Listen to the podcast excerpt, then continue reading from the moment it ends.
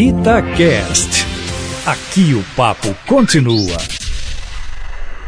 Agora é que são elas, o seu Itacast de futebol feminino, com Úrsula Nogueira, Jéssica Moreira e convidados. Nós estamos aqui com Itacast, podcast da Rádio Itatiaia, e hoje nós vamos conversar com quem? Bárbara Fonseca. Quem que é Bárbara Fonseca? Eu não vou apresentar muito não, ela mesma vai se apresentar. Ela é gestora do futebol feminino do Cruzeiro. E aí, Bárbara? Isso. Bom, obrigada pelo convite, estou muito feliz em estar aqui. É isso, iniciei minha trajetória como jogadora, não posso dizer atleta, né? Porque na época não tinha esse requinte todo profissional. E iniciei gestão no Clube Amador, no Santa Cruz, passei pela América, recebendo o convite do Cruzeiro, assumi essa responsabilidade que eu estou fazendo com muito carinho. Tem uma novidade aí, né? Novidade não, uma curiosidade que já jogou com Marta. Já, Daqui já. a pouquinho a gente fala disso. E tá nesse bate-papo com a gente também a Jéssica Moreira, que é a nossa coordenadora de redes aqui da Rádio Itatiaia. Fala com a gente, Jéssica. Fala pessoal dos foninhos. Nós vamos num bate-papo bem assim, tranquilo, bem de mesa de bar, para você se sentir um pouco fazendo parte dessa história aí da Bárbara, de tudo que ela tem de novidade com o futebol feminino do Cruzeiro. Maravilha. Você tem muita experiência no futebol, mas você pegou uma equipe formando e já com números expressivos.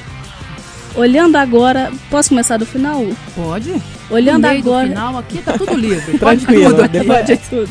É, olhando agora que passou esse de fevereiro até agora são Seis meses. Seis meses. Seis meses. Quem não conhece as cabulosas, eles vão saber o que aconteceu nesses seis meses. Mas você, olhando assim, o que, que você me fala dessa experiência? Bom, quando eu assumi esse, essa grande responsabilidade que é representar a camisa do Cruzeiro, eu sabia que eu tinha que trabalhar muito porque eu precisava montar uma equipe com um DNA de vencedora. É muito característico do clube da torcida, né?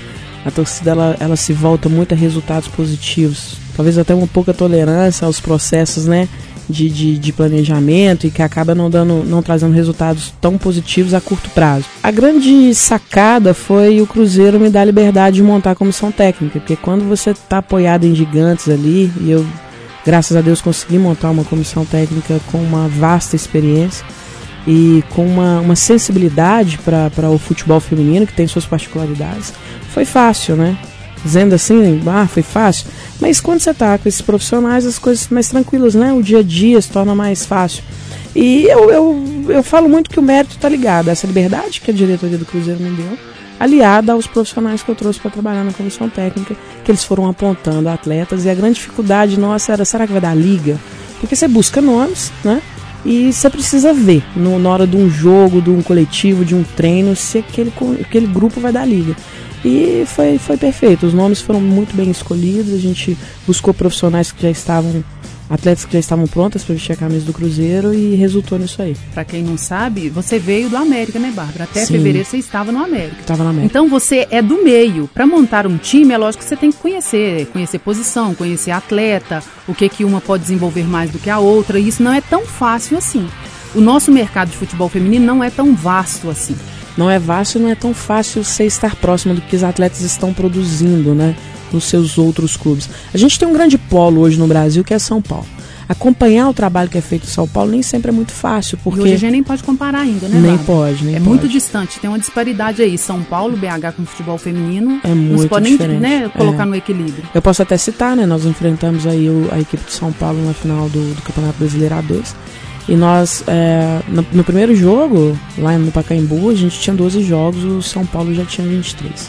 Então é Uma uma, diferença é, muito grande. Isso, isso é muito por causa do Campeonato Paulista, que hoje para mim é, o melhor, é a melhor competição estadual do país, é referência. E eu espero muito que aqui no estado de Minas a gente consiga evoluir a ponto de diminuir, né, de minimizar essa grande diferença que há entre fazer futebol no estado de São Paulo e nos outros estados. Jéssica, a gente estava conversando sobre isso é, em algumas vezes na redação e não tem como a gente dizer que o futebol feminino ainda, ainda é visto com um olhar diferenciado. É recriminado, é julgado para segunda prateleira, ele não, nunca está na vitrine. Nós temos um caminho, assim, acho que muito grande para percorrer, para chegar num patamar, no mínimo, equilibrado. Né, eu não estou falando isso na audácia de me comparar, né, de comparar o futebol feminino com o futebol masculino, mas no mínimo ter um respeito que o futebol feminino merece. Gosto muito da capacidade feminina de gerir as coisas. Olhando de fora, tá, Bárbara? E eu acho até que você pode ir pontuando isso com a gente. O Cruzeiro, ele precisava formar um time feminino como pré-requisito de Libertadores e Brasileiro. Para atender obrigações. Obrigações. Uhum. Quando vê, vocês chegam e já faz um planejamento que não é só, ah, estamos cumprindo tabela, já faz um planejamento bom. Daí vocês planejam subir da A2 para A1 no brasileiro, que é ficar entre os quatro primeiros. É vice. Ficou entre os dois. Quando é, estreou o futebol, o, a proposta para 2020 era vaga na Libertadores. Vocês me desculpem, eu sou torcedor do futebol feminino e eu já tô pensando em ganhar o título. Mas era tem que pensar não é? Pô, tem que pensar. chegaram para cumprir uma tabela e, e depois para ficar entre os quatro, ficou entre o segundo. É, o que acontece? Eu, eu gosto muito de trabalhar com metas. Eu acho que quando você alinha metas com o seu grupo, tá todo mundo pensando é, um objetivo só. Então, interessante traçar essa meta. E a gente traça uma meta de estar na primeira divisão no ano que vem. Eu acho que o Cruzeiro não merecia nada diferente disso pelo investimento que fez, pela liberdade que, que me deu. E a torcida, porque nos acompanhou, e foi lindo, quem pôde ver, no, não pôde ir no campo, presenciou, percebeu aí nas redes sociais fotos, a imprensa divulgou bem a presença da torcida. Vamos trabalhar com metas para o ano que vem, mas a gente tem que entender que temos um trabalho enorme para fazer, principalmente por causa dessa questão de estado que a gente vive. Nós vamos enfrentar no ano que vem na primeira divisão oito equipes paulistas. E se a gente pensar que passa para a próxima fase os oito melhores, você já pensa assim, os paulistas Eu vou estar nos oito aí, é. nessa, nessa prateleira a gente vai trabalhar muito o, o planejamento para o ano que vem. Começou na hora que o juiz terminou, apitou o jogo contra no jogo contra o São Paulo ao final da A2. Que aí a gente, né, finalizou aquele, aquele processo, aquela meta que a gente tinha que cumprir e a gente já começa a idealizar o ano que vem. O que eu posso dizer é que nós vamos suar muito a camisa para fazer um, um, um, belo campeonato ano que vem. E se Deus quiser e o trabalho for de fato bem feito, a gente sonhar também com vaga de Libertadores. Eu fico mais tranquila vindo do futebol feminino, porque eu sou. Isso, vai dar, dar umas cutucadas aí. Sou fã das gestoras femininas. Eu acho até que eu poderia sair da mesa, já que a gente está com duas ah. gestoras que trabalham com esporte absurdamente machista, que você está numa equipe feminina, mas obviamente tem vários homens também nisso, dentro e fora. E até sob seu comando, né, Bárbara? Sim, exatamente. Tem é. que comandar alguns liderados lá, é, né, alguns homens. técnica. É. E eu acho que a gente enfrenta isso, não é só na profissional, acho que é na vida, né? Na vida. Depende de, das pessoas que a gente encontra pela frente, de pessoas que te respeitam, de pessoas que te admiram, mas tem umas que são ali veladas e bate nas suas costas ali, né, dá um beijinho no rosto, mas por trás está fazendo algumas coisas que não, não agrada a gente em profissão nenhuma. É, eu não Como posso deixar de, isso eu não posso deixar de posição? falar que a Úrsula sempre foi uma figura muito representativa, porque eu entendo muito bem como que é entrar no, no mercado que é dominado por homens, né? Ele foi todo estruturado por homens uhum. e você tem que todos os dias ali provar o porquê que você está ali Sim. e sem o direito de errar. É a grande, é a grande pegada. A mulher, quando ela chama atenção, essa mulher tá louca, tá de é. TPM. O homem Isso. não. Nossa, ele é bravo, né? Isso é é chefe. sério, né? chefe é chefe. A gente não. É, é na isso. TPM é a primeira a palavra que vem, vem. É, a é descontrolada, louca. Então não podia mas, deixar de citar isso aí. Mas enquanto isso, nós vamos alcançando, nós vamos percorrendo o nosso caminho e atingindo o lugar que a gente quer estar. Exato. Né? E você deve ter encontrado várias dificuldades, ainda deve ter diariamente aí as dificuldades de estar nesse meio. Né? Eu estou no lado dos jornalistas e você no lado dos atletas, no lado das atletas, como que é isso? Porque eu já ouvi de várias pessoas, eu, né, eu conheço a Luísa do América, a Nina do Atlético, infelizmente não tenho respeito ainda que a gente merece ter. É. Como que é isso? Eu posso dizer que dentro do Cruzeiro eu não enfrento. Se, se há uma situação dessa, ela é muito velada. Nunca foi exposta para mim, nem para comissão técnica, nem para elenco. Eu não vivo isso no Cruzeiro e aqui eu não estou usando, é, não estou sendo tentando é, valorizar o Cruzeiro pelo que ele não é. Uhum, Estou falando da claro, realidade claro. que eu vivo, tá? E às Dentro vezes as pessoas Cruzeiro. nem têm coragem, Bárbara, de falar na cara da gente. É, Fala é, é exato. nos escondidos. Falar mesmo. que, que é, nunca foi nada aberto para mim, nunca sofri nenhum tipo de preconceito. O que eu enxergo é o seguinte, é, a gente vive ainda uma situação de que o futebol feminino ele não tem ainda um valor de mercado. E eu tenho uma ideia um pouco bem otimista, mas bem realista. Eu sei que não adianta a gente chegar com o pé na porta. É uma transformação até cultural. Acho que parte muito do preconceito de várias da, da sociedade. Não vou dizer nem de clubes não.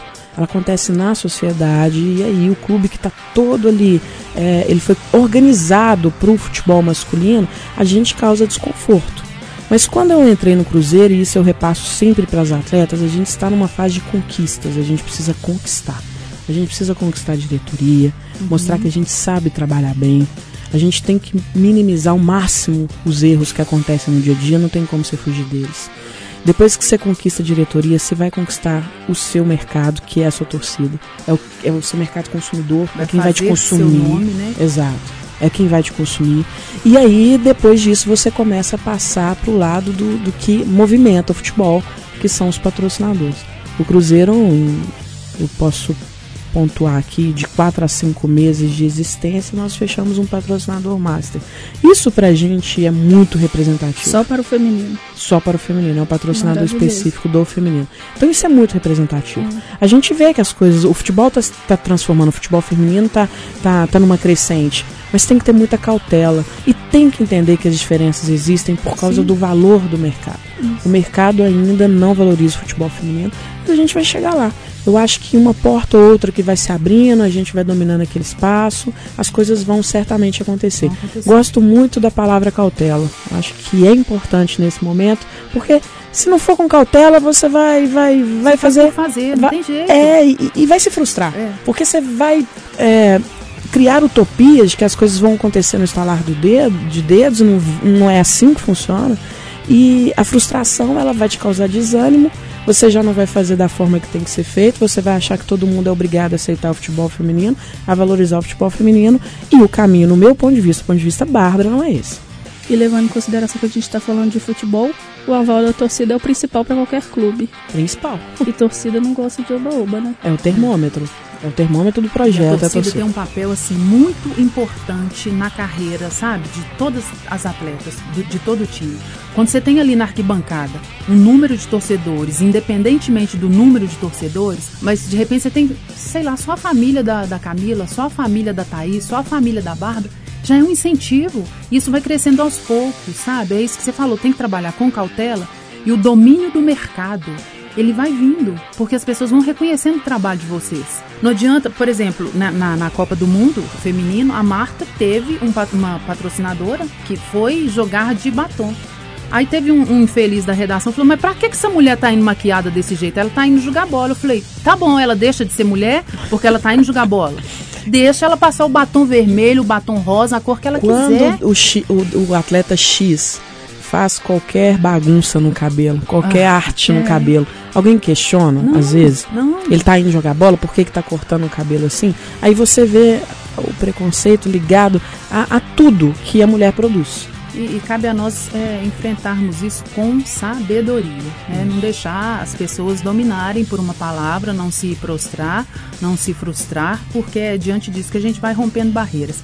Você falou um pouco da estrutura do clube. Como que é a estrutura feminina do Cruzeiro para as meninas? Sim, eu conto com todos os departamentos do Cruzeiro, do, do, do financeiro, apoio de TI, todos os os departamentos Servem fazem isso, faz o apoio ao feminino. Departamento médico. Todo, todo, médico, fisiologia, tudo atende as meninas. Tudo, então tudo. É maravilhoso. A gente pega muito o aporte do, da categoria de base. E uhum. todos os profissionais lá, eles sempre são muito solícitos e, e sempre prontos a atender o futebol feminino. Não, a gente não tem muita dificuldade. O que aconteceu no início do projeto é entender primeiro onde o departamento feminino vai ficar. E aí a gente entende toda a blindagem que o profissional vive, acha até que é muito natural, é uma exigência de mercado, mas a Toca 1 estaria aberta para o futebol feminino. Mas eu comecei a refletir. São seis categorias lá. E com certeza a gente ia deparar com um conflito de agenda, uhum. de uso dos campos, de planejamento. Será que ia poder atender? A gente teria entre a apresentação, que foi dia 27 de fevereiro, e a estreia seria exatamente um mês. 27 de março a gente estreou contra o Taubaté. A gente teria um, um espaço muito curto para desenvolver a capacidade física das atletas, para partir para a parte técnica. E aí me preocupou a disponibilidade. Foi quando eu propus para o Cruzeiro buscar uma outra estrutura e a gente achou muito adequada a estrutura da PUC, que estava aberta uhum. para nos receber.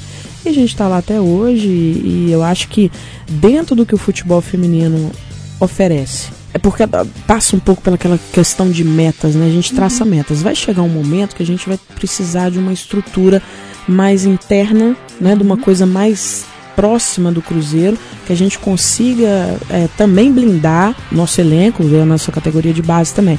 Mas de acordo com que a, a demanda de mercado, outras coisas foram acontecendo, também a gente vai a, a fazer acontecer em termos de estrutura.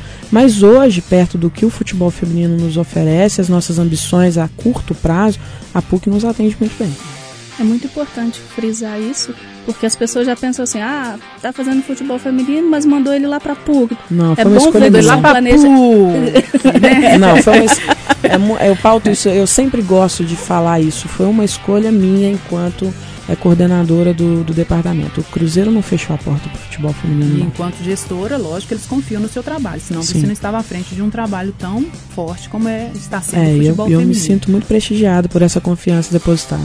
Bárbara, quem são essas atletas? Elas têm uma carteira delas é assinada pelo clube, elas têm uma segunda profissão, elas se dedicam ao futebol feminino só numa segunda hora do dia. Quem são elas? Você deve ter ali meninas com histórias maravilhosas. É, tem. Né? tem. Eu acho que a gente poderia até fazer uma série com cada posição ali, com cada história que pra deve entender. se contar. Olha o spoiler, o spoiler que... de um projeto bacana que é, pode rolar aí. Pode rolar, né? né? De repente você vai conversando aí com a, com a, com, a, Thalita, com a Isabelle, com a Dayana, com a Camila. Deve ter tantas histórias maravilhosas. Tem histórias bacanas. É, eu, o, o, Cruzeiro trabalha dentro da, da legalidade trabalhista, né? Numa legislação trabalhista, melhor dizendo. Todas as atletas da equipe profissional elas têm carteira assinada, todas elas. E é uma a, segurança. É, né? a, a, categoria de base a gente trabalha conforme a categoria de base do masculino também, que uhum. são contratos de, de formação. E é aquela atleta que vai despontando, a gente faz esse movimento para o profissional e aí gera a questão da carteira de trabalho também. Esse movimento é feito de uma maneira muito tranquila e muito bem aceita dentro do clube. É, as histórias, olha só, a Paula, uma atleta até que não, não está conosco mais, ela teve um, um, problema até da comissão de antidopagem e a gente fez a liberação dela. Ela já tinha passado cinco anos pela Ferroviária, que é um time tradicional lá de São Paulo, já tinha jogado nos Estados Unidos, já tinha sido convocada para a seleção brasileira e quando eu contrato ela, ela chega aqui, olha, não tem carteira de trabalho. Com 25 anos. Eu falei, como assim? Nenhum clube nunca assinou sua carteira? Não, então a gente vai assinar agora. A primeira assinatura da carteira dela, uma atleta já com uma vasta experiência, foi aqui no Cruzeiro. Como a gente tem atleta que nunca tinha jogado um jogo oficial de campo, a gente encontrou no futsal, falou assim, não, você, você tem você que... me serve. É, o treinador teve um olho muito sensível. E hoje a nossa volante titular, a Isabela. Então a gente tem histórias. A, a, a Lia deu uma entrevista no final do jogo contra o São Paulo. Ela tem 32 anos de idade, já passou também por grandes clubes em São Paulo, São José. Ela fala assim, eu nunca vivi isso aqui esse número de torcedores aqui, essa emoção. É Já tem 32 anos e com aí 12, 14 anos jogando futebol de alto rendimento e ela vai viver aos 32 anos isso aqui no Cruzeiro. Então a gente tem diversas histórias de meninas que estavam em situação de risco social e que encontram no futebol uma, uma possibilidade, né? De... Porque hoje a gente sobrevive, as atletas sobrevivem. Mas o futebol feminino vai chegar um momento que vai permitir que essas atletas comecem a viver do futebol. Hoje sobrevivem. Mas só de pensar que a gente tirou uma atleta de um risco social e que hoje ela tem perspectiva de vida, já é, já é aquela aquela gotinha daquela daquela resiliência que é descabida que a gente tem de acordar todos os dias e enfrentar essas dificuldades que a gente enfrenta. Mas não gosto muito de vitimismo não, tá? Uhum. Nem eu. É, é, eu talvez é... por isso a gente né, estamos no cargo onde estamos por causa disso. É, esse negócio de, fazer, de, se fazer de vítima, ah, porque eu sou mulher, ah, porque eu não vou conseguir, hum. ah, porque isso é só lugar de homem. Não, para com isso, sabe? Detecta esse o é o primeiro pensamento que a gente tem que ter. Você quer isso, independentemente se é homem ou mulher, você quer ser piloto de avião? Vai ser, filha. É. Você quer ser tenente do exército? Vai ser. Então não é porque eu uso saia ou, uso calça que isso vai me impedir de alcançar o que eu quero. Isso não né? pode e eu ser acredito que dentre né? essas atletas aí devem ter várias que são arrimo de família, bem como os homens são. E dependem desse salário. Isso aí sem, sem colocar se é um bom salário, se não é, dependem desse salário para viver, para comer, para pagar o aluguel. Não tem disso não. Você tem que trabalhar. Qual que é o seu jeito? A sua profissão é ser é, atleta de futebol, jogador de futebol? Vá em frente. Vá em frente. Eu não vou falar aqui, porque eu acho que é uma particularidade de cada atleta, mas a gente convive, eu, eu faço muita questão de aproximar da atleta para entender de onde ela vem. Isso interfere muito numa tomada é de um decisão. É. Na liderança. Então, assim, eu tenho atletas que pegam 90, 80% do salário e manda para a família que está no interior de São Paulo, que está no interior de, de Goiás e isso não é um caso isolado, não. São muitas, são muitas. E você tem atletas de fora, né, que precisam até de hospedagem aqui. Sim, eu tenho, eu tenho 23 atletas hoje no elenco, 16 são alojados. Hum. 16. É muita coisa. É, é ou, muita ou, do interior de Minas ou de outros estados. É muita responsabilidade, né, Barra?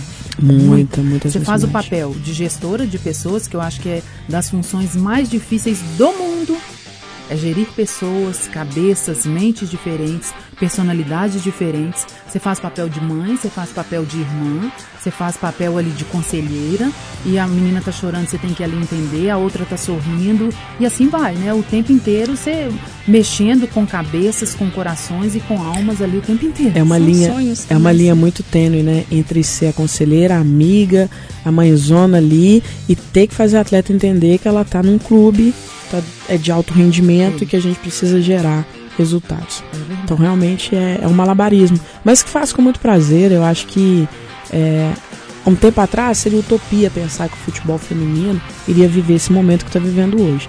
Então depois que a gente ultrapassou essa barreira, para mim não é utopia nenhuma pensar uhum. em mais nada médio ou a longo prazo para o futebol feminino.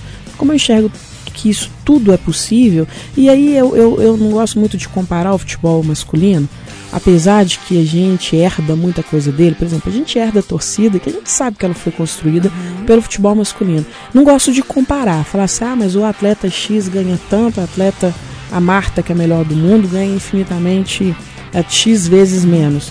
Não gosto de comparar, não, mas eu acho que a gente vai viver um momento muito próximo por aí. Acho que não chega ao futebol masculino, não é algo a se comparar, mas começa a tratar as atletas do futebol feminino com respeito. E isso, de certa forma, está muito na sua mão. Está muito na mão da Nina, está muito na mão da Luísa, sabe? Para construir, para fazer isso valer a pena. Puxando um pouco pro meu lado, a gente está falando muito de gestão, eu estou boiando aqui. Vamos falar de redes sociais? Vamos? Vamos falar.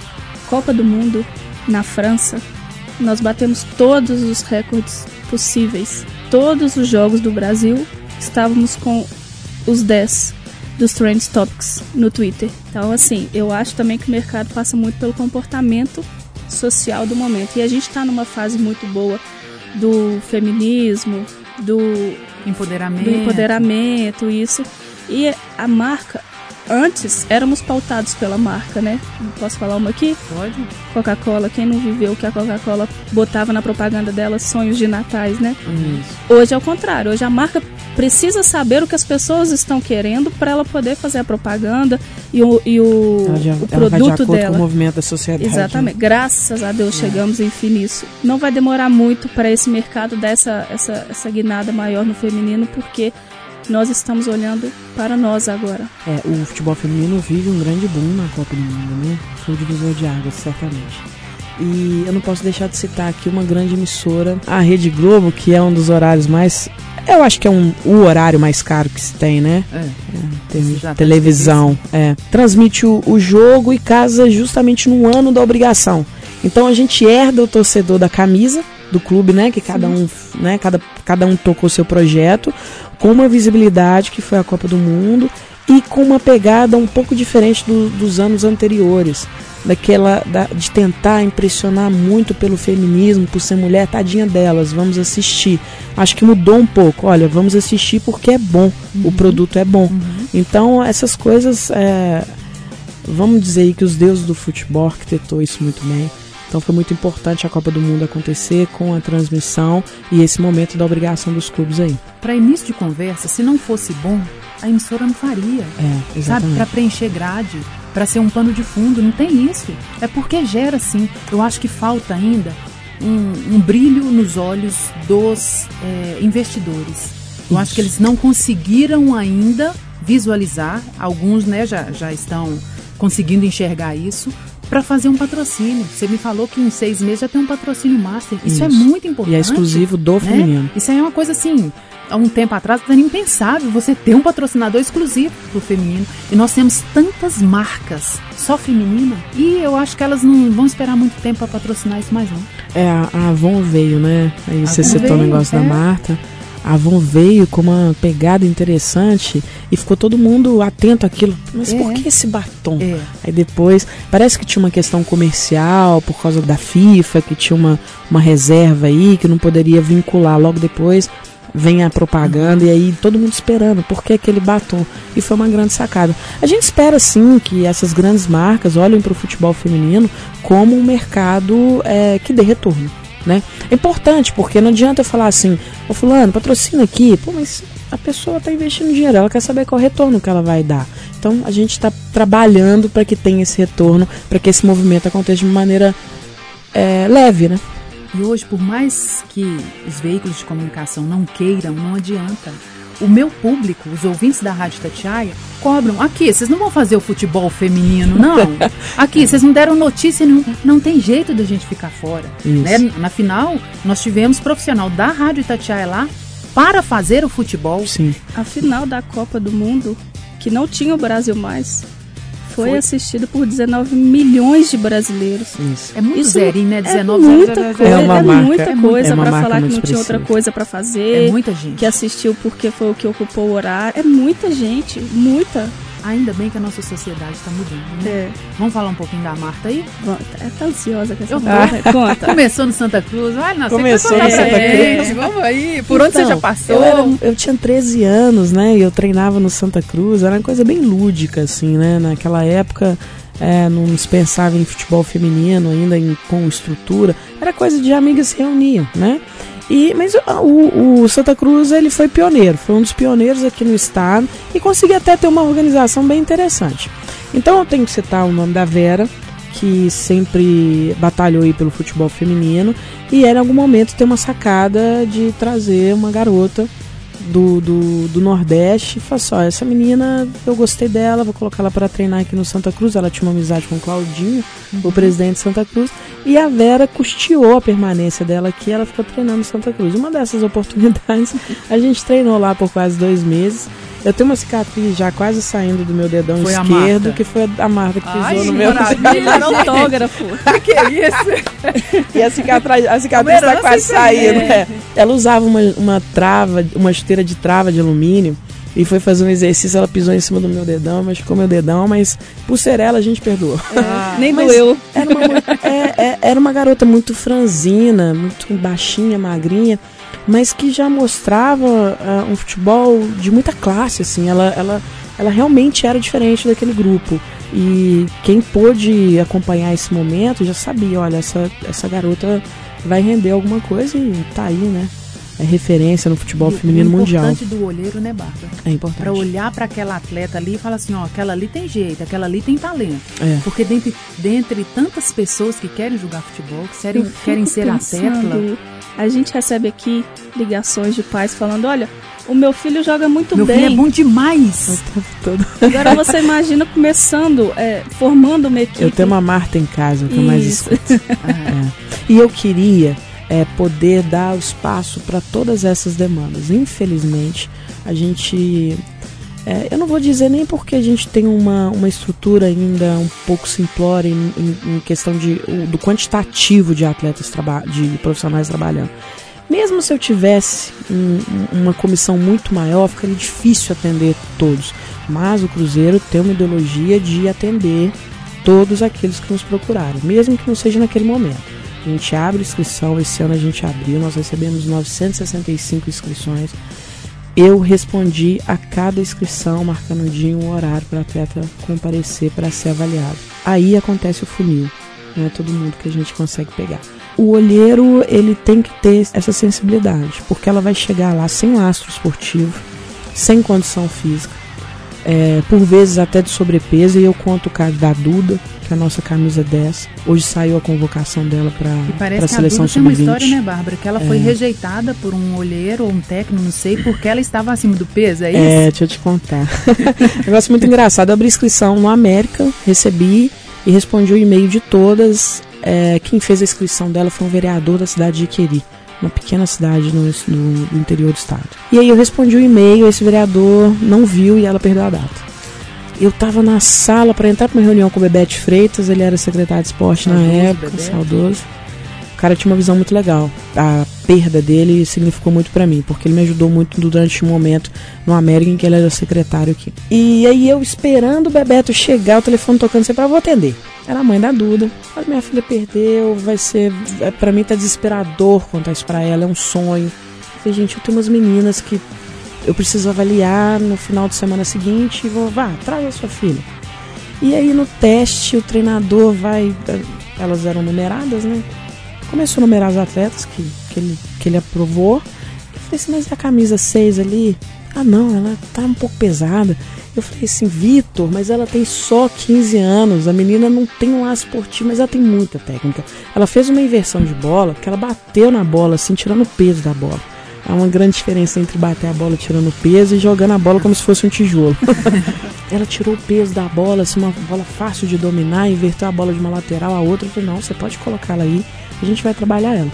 Em um ano ela foi convocada para a seleção sub-17. E se perde, né? E hoje a gente recebeu a convocação dela para a seleção sub-20. É impressionante. É, não sei se, se isso fica, passa pela sua cabeça como responsabilidade. Espero que não, assim, tão forte, mas como que a vida das pessoas estão ali num pode vir ou não vai dar. O sonho da né? pessoa tá, tá na sua o sonho da pessoa tá numa tomada de decisão.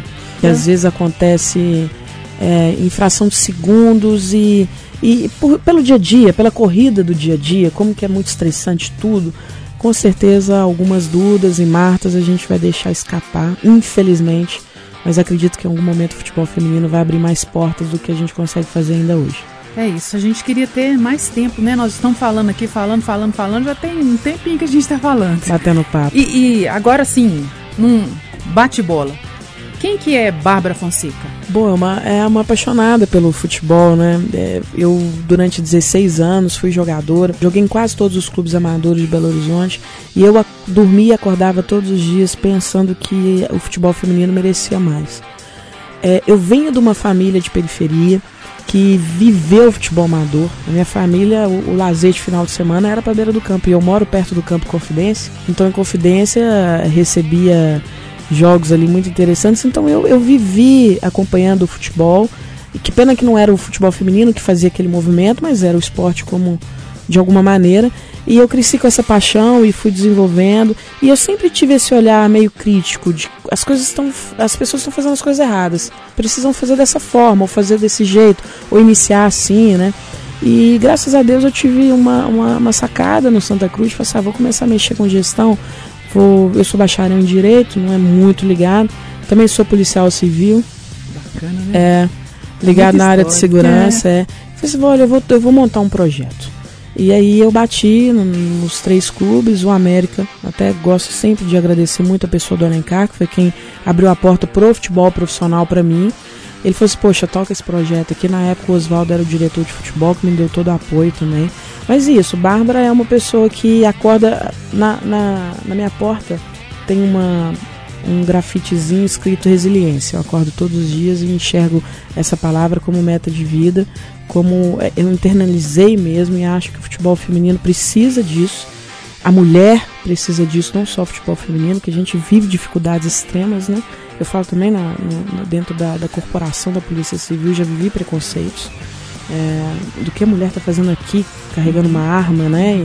E, e, fazendo o seu trabalho como tem que ser feito. Então a palavra da Bárbara é resiliência e. Eu ia te perguntar, isso é uma palavra, né? É, estamos aí batalhando pro, pro futebol feminino e pelo empoderamento da mulher como um todo. E uma pessoa que vive de metas. Metas. Qual é a meta da Bárbara? Não do das cabulosas. Não do Cruzeiro? Não. Não tem como desassociar nesse momento. é difícil. Tudo que eu vou, tudo que eu vou sonhar para minha, pro meu ano que vem, para daqui dois, três anos, está ligado ao futebol e está ligado ao Cruzeiro. Não consigo desassociar não. Mas é, eu tenho como sonho sempre ter aquele momento que eu tive ali na final, de ter a torcida ali quando a gente vai receber a medalha de prata, que é frustrante. Para Tudo o brasileiro bem. apenas, mas é frustrante. É, é, Não, mas a gente não pode acostumar não. em perder, não pode. Mas valorizar onde E a torcida, chegar, né? e a torcida guerreiras, guerreiras, isso é que eu quero. Tô arrepiando. É, é Se você não viu esse vídeo, eu vou te mostrar. E chamando guerreiras, time de guerreiras. Então é isso que eu quero como meta pro ano que vem, para os anos que seguirão aí no futebol feminino. Música? Ah, pra cantar. ah, não tem como. É a música do vestiário. Todo jogo, é essas meninas cantam. Dizem que somos loucos da cabeça. A mão do cruzeiro é o que interessa. O mundo inteiro tem a bestia negra. Seremos campeões. E isso causa um arrepio lá e as meninas entram com energia total. É maravilhoso. Livro? É. Bom, a sutil arte de ligar o foda-se. Oh, eu li isso, mas fez uma diferença tão grande a gente na minha precisa, vida. As pessoas vezes, né? precisam precisa. saber o que é, né? O que viver, como viver mais leve, o que é essencial para a vida e o que Exatamente. não. Bárbara, muito obrigado eu por se dispor a vir conversar comigo e com a Jéssica Moreira. Foi o primeiro Itacast da Rádio Tatiaia, então sinta-se privilegiada por isso. Nós vamos falar um pouquinho de futebol feminino aí durante semanas, vai ser uma, uma edição é, semanal. Você fez né, a abertura desse podcast do Itacast da Rádio Tatiaia. Muito obrigado por estar aqui. E eu te desejo sorte, te desejo plenitude, te desejo muita sabedoria, te desejo a força de um guerreiro sempre para você continuar nessa caminhada que não é fácil. Mas a gente também não quer caminhada fácil porque ela perde o valor. É. Né? Durante ali o caminho ela perde o valor. Então, que Deus te abençoe muito, que abençoe as cabulosas, que abençoe cada atleta, cada historinha que está ali, cada família, que vocês sigam na paz de estar fazendo tudo o que podem para que o futebol feminino seja cada vez mais elevado. Eu te agradeço demais, espero que cada atleta sinta-se abraçado com essas suas palavras. Quero falar aqui que no ano passado eu tinha como meta ganhar o troféu Guará. E, e para mim foi. É uma coisa, Emanuel, você tá ouvindo? É. Tá ouvindo Itaquete? Eu não posso deixar Nós de. Vamos, né, eu não posso deixar de com falar. essa firmeza aí de nunca deixar de fora é que esse como, troféu. É, que como foi para mim chamar, né, na época eu estava no América, o, o troféu Guará foi até pela conquista do título do Campeonato Mineiro, como foi para mim é, representativo subir ali, um palco e uma homenagem que, que grandes receberam e acredito que vão receber ainda. Tomara que o futebol feminino tenha espaço. Vou torcer muito para que seja Cruzeiro. É, agradeço muito a oportunidade de estar aqui na Itatiaia. É, você também sempre foi referência em, enquanto mulher nesse, nesse mercado que é tão Eu difícil. em nome de tantas outras que estão aí, né, ainda é, escondidas. Exato. Mas que a gente, a gente trabalhando dessa forma e caminhando, a gente abre espaço para elas. mulheres precisamos valorizar as mulheres. Isso, sempre. E, e olha, e, e, me permite citar, a, a mulher é tão crítica com outra mulher, a gente demais, precisa mudar demais. isso. É. Talvez a que mais jogue no chão. É, exatamente. Mas profundamente agradeço mais o espaço da Tatiai. Espero que tenhamos outros espaços. E eu vou ir continuar sempre exaltando a Itatiaia, que leva o futebol pra, o tempo todo para dentro do meu carro, na hora que eu estou tomando banho, em outro momento, às vezes de insônia, ouço muitos programas já no período noturno. Agradeço profundamente. Nós que agradecemos o que você faz pelo futebol feminino e pela mulher de modo geral. Aí, gente, um abraço para vocês. Este foi o Itacast falando de futebol feminino. Você ouviu? Agora é que são elas. O bate-papo sobre futebol feminino e o mundo delas. Itacast. Aqui o papo continua.